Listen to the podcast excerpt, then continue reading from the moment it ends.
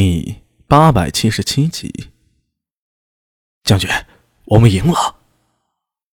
天色已经完全黑下来，无数人还在草原上忙碌着清点着战利品。在崔琦的命令下，胡人们有些诧异，有些不解的挖坑掩埋尸体。按草原人的习惯，尸体不用理会，要不了两天就会被野狼或者秃鹫给吃掉，可谓是回归长生天的怀抱。不过，既然作为宗主的唐军将领说要埋坑，那便埋坑吧。胡人胡人喉头咽动着，双手捧起一把还沾着斑驳血迹的马蹄金，向崔琦邀功道：“将军，这是从他们身上搜出来的。将军您看，和你的族人分了吧。此战有功，除了战马和剑，其余战利品都归你们。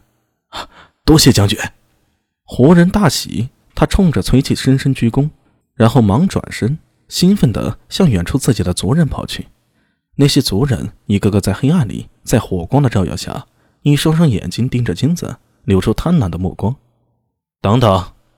崔气突然扬声，活人心里一紧，脸上还是陪着笑，献媚地转身道：“啊啊，将军还有何吩咐？你叫什么名字？”“啊？”“呃，我。”活人先是一愣，接着一喜，问道：“名字？”就证明人家看重自己，要用自己啊！他忙用突厥语喊了一声，然后用结结巴巴的唐语说道：“我我叫阿史那真。”好，明日我们会分兵，你便跟着我。呃，是。阿史那真挺起胸膛，脸上喜笑颜开。分不分兵他才不管，但是跟着唐军老大，肯定有说不尽的好处。似今日胜得这么轻松。缴获的这么丰盛的，就算他在草原上这么多年，也是不多见。再跟着唐军打几场顺风仗，这辈子啊都不愁了。崔琦将自己手下三名火长召来，对接下来的行动做了一番商议。按苏大伟的构想，唐军需要在草原上按地图所标，将这些小部落一个一个吞并。现在基本已经实现了，接下来木昆部肯定会暴跳如雷，会做一番动作。下一步。唐军便可化整为零了。崔琦手下三个火长，每人带五十余名唐军，为这些军中骨干。然后每名火长领一千名胡人仆从军，继续在草原上穿插迂回，四处放火。唐军一队人能分出三支兵，三队人就是九支兵。这样一来，木昆部想要抓住唐军的动向，几乎是不可能的。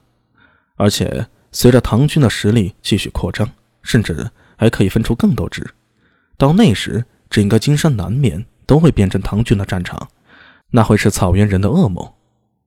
半个月后，西突厥王庭阿什纳赫鲁听到手下真奇回报的消息，只觉得眼前阵阵发黑，他几乎不敢相信自己的耳朵。金山南面已经具备唐军攻略，局势糜烂了。